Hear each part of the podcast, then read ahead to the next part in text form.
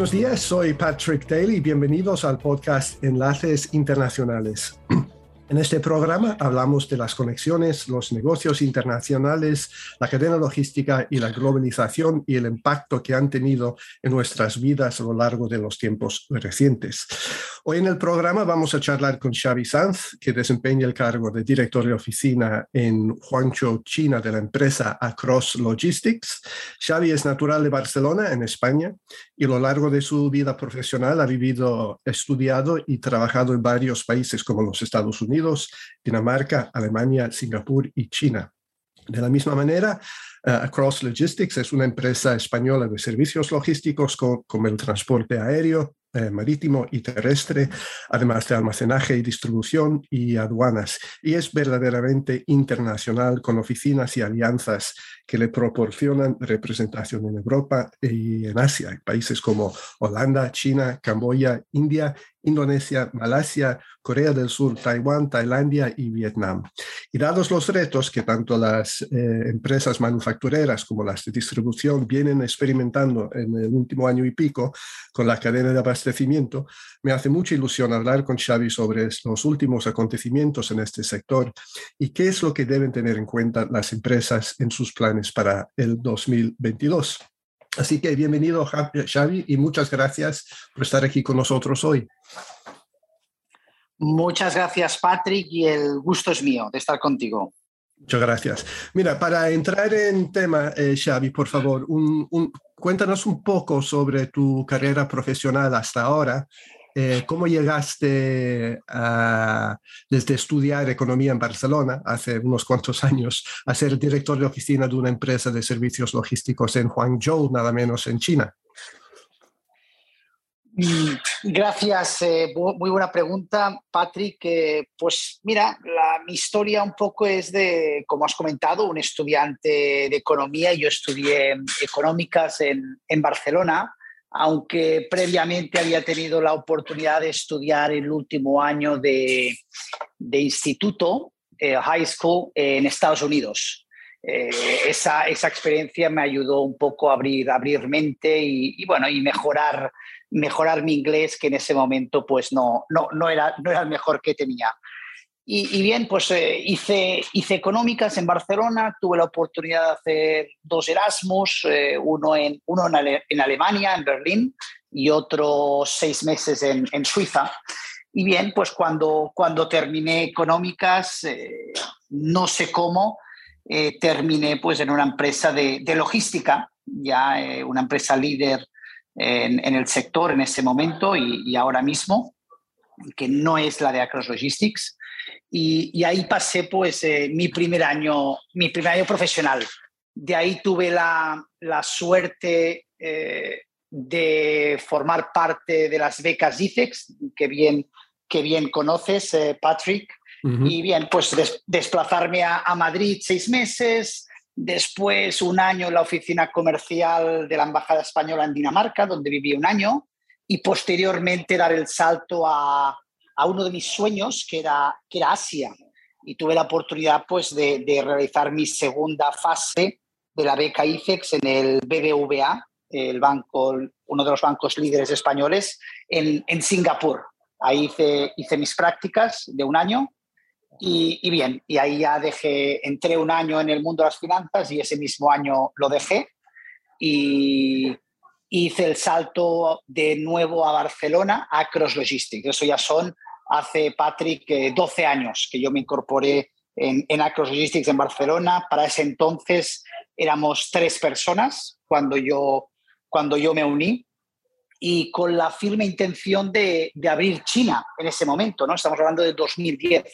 Ya en 2010 queríamos abrir China y bueno, no fue posible hasta bien entrado el 2016 que, encontramos el socio el socio comercial para poder abrir aquí en China y, y Acros Logistics abrió en China eh, gracias a, otros compañeros míos y yo tuve la oportunidad en 2017, ya hace cuatro años, de venir a Hangzhou, una ciudad que está a 200 kilómetros de Shanghai, entre Shanghai y Ningbo.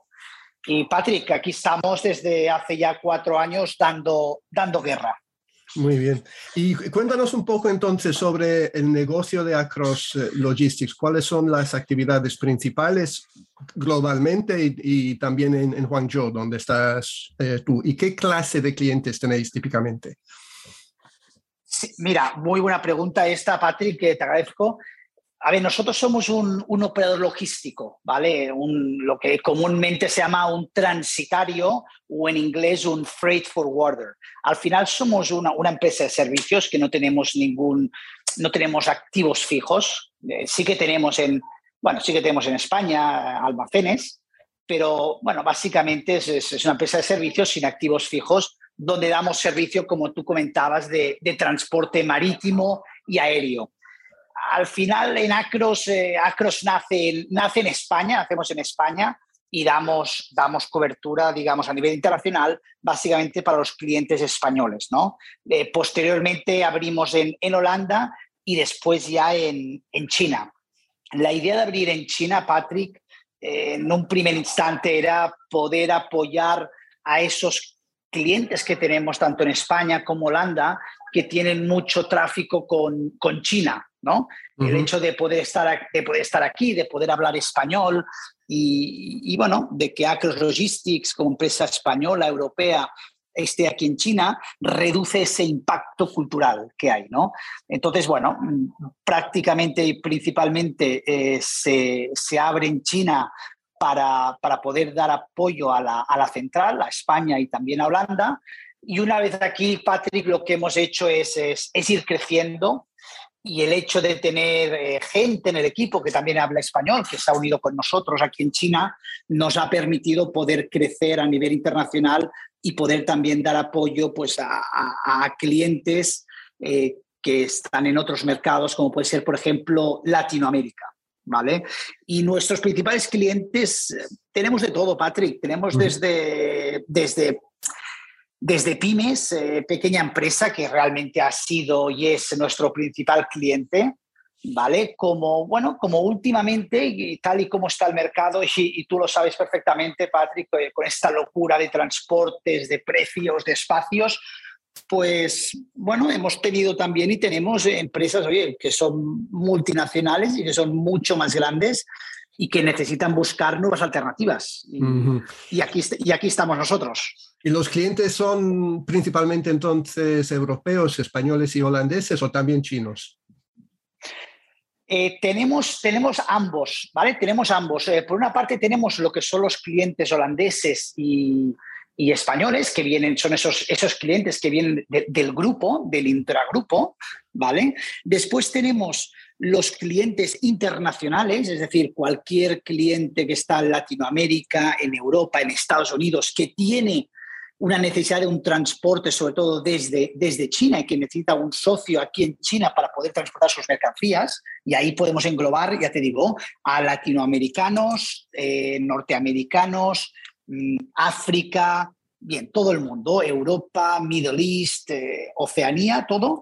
Y después tenemos, eh, evidentemente, la, la, tercera pata sería los, los clientes chinos. Tenemos aquí un equipo también que hemos hemos creado, un equipo comercial aquí en Acros Logistics, tanto en Hangzhou como en Shenzhen, tenemos dos oficinas, y de, bueno, comerciales pues, eh, nativos de aquí en China que dan apoyo y soporte, evidentemente, también a los clientes chinos.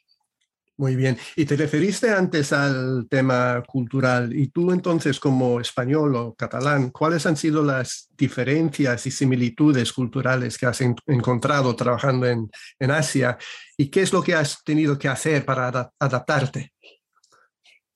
Eh, buena, buena pregunta, Patrick. Oye, para adaptarme, eh, yo no sé si no sé qué he tenido que hacer. Eh, eh, yo creo que tomar mucho té, respirar eh, bien profundamente, bien profundamente, porque a veces realmente eh, terminan con tu paciencia, ¿no? A ver, la cultura, la cultura china, la cultura china es una cultura muy diferente a la, vamos a llamarle a la española, ¿vale? O a la, o a la occidental. yo tengo una gran admiración realmente y un gran respeto por, por, por China. Muchísimo, me parece una, una sociedad muy trabajadora, que, bueno, que, con un presente y futuro mm, muy grande. Y a ver, de las, uno de los ejemplos, para, para poner ejemplos, Patrick, uno de los ejemplos, por ejemplo, es que en, vamos a llamar en España, ¿vale? En España, por ejemplo, cuando los clientes eh, te, piden un transporte desde aquí, desde aquí a China, eh, les gusta que les mantengas, ¿no? Les mantengas eh, informado, ¿no? Entonces, bueno, intentamos, oye, que, que si, está, si, el, si, el, proveedor aquí, al final nosotros somos sus ojos, ¿no? Aquí, entonces si el proveedor aún no tiene la mercancía lista o hay cualquier retraso, pues nosotros intentamos informar, ¿vale? Desde el punto de vista del, del chino, por ejemplo, si no hay ninguna novedad, si no hay ningún progreso en el envío, pues ellos no, ellos no informan, no se informa porque entienden que no hay ninguna novedad que aportar, ¿no? mientras, mientras al español le gusta que si no hay ninguna novedad, ¿no? Aún y no habiendo ninguna novedad, le gusta que le digan, oye, no tenemos ninguna novedad aún, eh, seguimos dando el seguimiento y, te informaremos. ¿no? Entonces, eh, hay, un tema cultural del flujo de información que, bueno, que es, que es muy, muy diferente. ¿no? Y luego después, en tema de, de, incidencias, ¿no? yo creo que, que, el, que el, el, español, cuando hay una incidencia, intenta rápidamente oye, buscar alternativas buscar alternativas, ¿vale? Eh, buscar nuevas opciones y el chino, cuando hay una incidencia, hay un bloqueo inicial, ¿vale? Cuando hay una incidencia, ha, pasado algo, eh, por la cultura china, hablo en general, Patrick, porque hay de todo, eh, hay, un, hay un bloqueo al corto plazo de, ostras, ¿y qué hago ahora? Porque sale de los esquemas. Los chinos en general son gente muy, muy esquemática, muy pragmática, que va pasos por pasos, procesos por procesos. Entonces, en el momento en que sales del proceso, eh, ostras, eh, hay un bloqueo, ¿no? Hay un bloqueo mental. Entonces, eh, aquí sí que tenemos y hemos trabajado, trabajado mucho. Sin embargo, después te aseguro que los chinos buscan la solución y la encuentran siempre. O sea, hay un proceso, hay un bloqueo inicial, pero después hay, hay una búsqueda de solución que realmente tenemos los españoles mucho que aprender de ellos. Y has referido antes también a cómo hemos visto las tarifas. un contenedor de 40 pies, por ejemplo, que ha subido vertiginosamente desde, no sé, 2.000 dólares hasta entre, yo qué sé, 14.000, 20.000 a lo largo del último año. ¿Cómo se produjo esta situación y cuáles son los factores principales? Ah, a ver, eh, Patrick, esto es, la, esto es la pregunta, esto es la pregunta del millón, esto es la pregunta del millón. Yo, yo te voy a dar, yo te voy a dar lo que es mi humilde, mi humilde y, personal em, respuesta en esto. Básicamente, a ver, básicamente el tema del COVID eh, ha tenido un gran impacto y es una realidad es una realidad. Em, debido al COVID, a todo, bueno, a todas, eh, bueno, todo el, el, bloqueo que ha habido, esto ha, tenido un gran impacto en, lo que es en, la cadena logística realmente, ¿vale? Tripulaciones que han, que han cogido el COVID, que se han tenido que poner en cuarentena. Ha habido, ha habido una reducción, ¿no? Una reducción pues, de los barcos que, que salen al mar y, y los aviones. Mm, es, eh, los, los, factores aquí son, los factores aquí son múltiples. Eh, cuando empezó la pandemia, Patrick, cuando empezó la pandemia, el, el, comercio mundial, y esto poca gente se acuerda ahora, el comercio mundial se paró, se paró durante dos, tres meses. ¿Vale? Si tú recuerdas en Europa, mm, todo se paró, todo se paró y las navieras sufrieron mucho, sufrieron mucho porque realmente pasaron a, a, enviar casi nada, ¿no? Y a facturar casi nada, ¿vale? esos periodos, ese, periodo de, ese periodo de confinamiento de esos dos, tres meses, eh, la gente en casa que no podía consumir servicios, no podía consumir restaurantes, no podía consumir mm, viajes, todo ese tipo de servicios, eh, es, trasladó ese consumo a los bienes de consumo, con lo cual se vio repentinamente durante dos, tres meses un aumento de la demanda espectacular. La gente estaba, yo creo que loca, comprando en casa, aburrida, eh, sufriendo, con todos mis respetos también, eh, y comprando, comprando por Amazon, por AliExpress, por donde sea. Entonces, bueno, es, eh, este aumento de la demanda creó una presión tremenda a, las fábricas que se vio al cabo de tres, cuatro meses. Durante ese periodo de confinamiento, Patrick, muchas navieras retiraron barcos de circulación. Retiraron, así textualmente, retiraron barcos de, de, circulación como cualquier persona y cualquier directivo haría, donde tienes una flota ociosa y sin utilizar. El problema, el problema vino eh, unos meses más tarde, cuando esa demanda espectacular de países occidentales se traslada a las fábricas chinas o asiáticas, que son la fábrica del mundo, y empiezan a producir, producir, producir, y esos productos están listos para enviar frente a un panorama internacional donde siguen las restricciones y donde hay menos barcos, porque había menos barcos, esto hace que la ley de oferta y demanda mm, funcione como, como funcione y al final pues los precios eh, vayan subiendo, subiendo, subiendo. Hemos visto, hemos visto los resultados, y tú los has visto también, Patrick, los resultados de las navieras son espectaculares, son espectaculares. Entonces, mm, ¿qué te voy a decir? Al final estamos en un mercado vamos a llamarle de libre competencia, donde las empresas miran por sus resultados económicos y las navieras eh, han visto que el mercado va a su favor. Entonces, hay, hay, hay, sí que es cierto que hay una escasez de contenedores, eh, hay una escasez de barcos, eh, la demanda está muy fuerte. Mm, tengo ya mis reservas si se están poniendo todos los medios para solucionar esto y para que los precios eh, vuelvan a, sus orígenes. Eso mm. ya creo que, que no es así. ¿Y cómo ves la evolución de las tarifas en 2022 y después? Pues yo aquí, Patrick, siento ser un poco pesimista, aunque prefiero llamarle realista, y es que considero que los precios que habíamos visto en el pasado que has comentado, y es cierto, de mil dólares un contenedor de China a Europa, o incluso 500 dólares el 20 pies, ¿no? El, contenedor más pequeñito, ¿no? Ese 500 dólares que ahora está, ahora pues esos, esos 500 dólares en época, ¿no? En low season hace tres años, pues ahora está pues en 7.000, 8.000, 9.000. Yo creo que en 2022 eh, vamos a estar muy, muy lejos de ver estos precios y creo que creo que estos precios son parte un poco de la historia, Patrick. Son parte de la historia porque, porque creo que la fuerza del mercado no va a permitir que los, que los precios bajen como habían bajado, como estaban anteriormente. Creo que, que hay muchos intereses en el, en el, sector logístico y que no van a permitir que no van a permitir que, que los precios eh, bajen a niveles que hemos visto. Sí que es cierto que hace alrededor del septiembre de 2021 hemos visto unos picos muy altos y esto también depende de los, de los trades, ¿vale? Pero y ahora estamos viendo un poquito que, que está bajando, se está estabilizando un poco, pero Patrick, yo creo que los precios que habíamos visto en 2019, 2018, 2017 y espero equivocarme, no creo que los veamos durante mucho tiempo.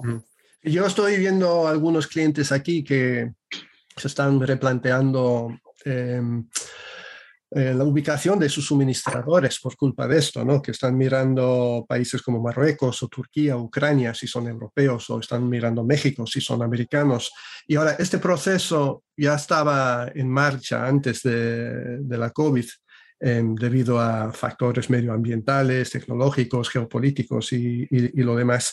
¿Tú te has percatado de esta tendencia y cómo ves que se va a ir eh, desarrollando a partir de ahora? Esta tendencia la como acercamiento, regionalización de las cadenas de suministro. Este, este, es un punto, este es un punto muy interesante, Patrick, que, sí que es cierto que está surgiendo en muchos de los importadores y muchas empresas, y, es algo muy natural realmente, y es, y, es la primera idea que se, te, que se te viene en la cabeza. Pero cuando empiezas a pensar los pros y los contras, te das cuenta de, de que la realidad, Patrick, es diferente. Estamos en un mundo muy, muy globalizado, donde China China es el presente desde hace mucho y es el futuro. Eh, es cierto, es cierto que hay empresas que, están intentando, pues oye, básicamente deslocalizar un poco y, no depender tanto, pues oye, de, ciertos proveedores para evitarlo, para evitar realmente esa alta dependencia. Lo que estamos viendo en, en los últimos meses, por ejemplo, Patrick, es que a pesar de que haya empresas que busquen otros proveedores en otros países, que está muy bien y estoy seguro que, son buenas opciones y va a depender mucho de, cada sector, ojo. Eh, lo que sí que estoy viendo es que ningún país, ningún país actualmente tiene la capacidad que tiene China.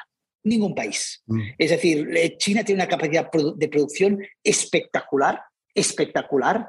Eh, tiene, tiene todo tipo de productos, desde productos de, oye, de, baja calidad, que al final pagas, pagas menos, como productos de gran calidad. Realmente China no es la China de hace 20 años, tienen productos muy, muy buenos y de muy alta calidad, si estás dispuesto a pagarlo. Y lo que estamos viendo es que China ahora mismo, por ejemplo, a, a noviembre del 2021, está produciendo al 100%, Patrick está produciendo al 100%, salvo eh, ciertos cortes de electricidad que tienen, evidentemente ahora mismo, eh, pero está produciendo al 100% y no tiene ningún impacto en el tema de pandemia. ¿no? Mientras otros países eh, sí que he visto que, han tenido problemas y están teniendo problemas porque, bueno, pues, pues por casos de COVID y no son capaces de llevar a cabo la producción que les piden los clientes. Es más, hay muchas fábricas aquí en China que han, visto aumentado han visto aumentada la producción porque sus competidores en otros países colindantes de Asia, de Malasia, eh, mm, Vietnam, Cambodia o incluso Marruecos o Turquía, eh, han tenido casos de COVID y por lo tanto han tenido que cerrar o, reducir la producción. Con lo cual, el tema de buscar nuevas, eh, nuevos lugares de producción está bien, está bien, y creo que habría que cogerlo un poquito con pinzas y caso por caso. Sería interesante para algunos casos, Patrick, sin duda. Creo que es un ejercicio muy bueno que tienen que hacer las empresas, pero no hay que perder de vista el presente de China y, la gran fuerza que tiene en el comercio internacional eh, eh, Asia.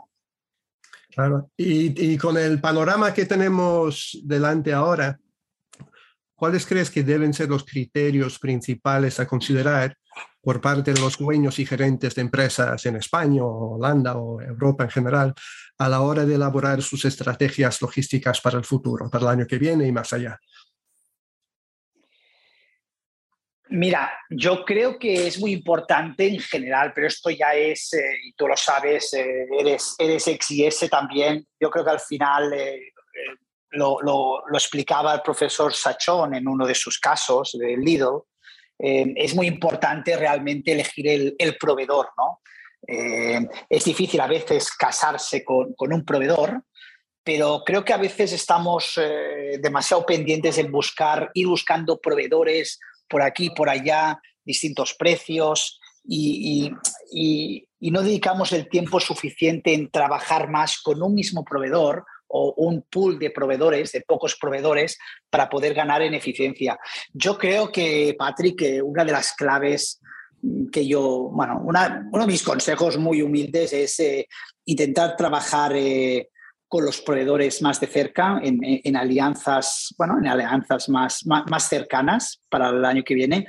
Y en lo que, y en lo que respecta a la logística, Patrick, mm, los precios de la logística Mm, van a seguir altos, van a seguir altos y, es primordial, es primordial incorporar esos altos costes de la logística en el PNL, en el PNL del producto, en el en el PNL del producto para trasladar ese incremento del coste de la logística en el producto. Una vez, una vez has introducido ya y absorbido ese alto coste de la logística en el producto y, eh, ya has decidido el, el, nuevo precio de venta y el mercado te lo acepta, entonces tienes que olvidarte ya del tema de la logística y, seguir trabajando.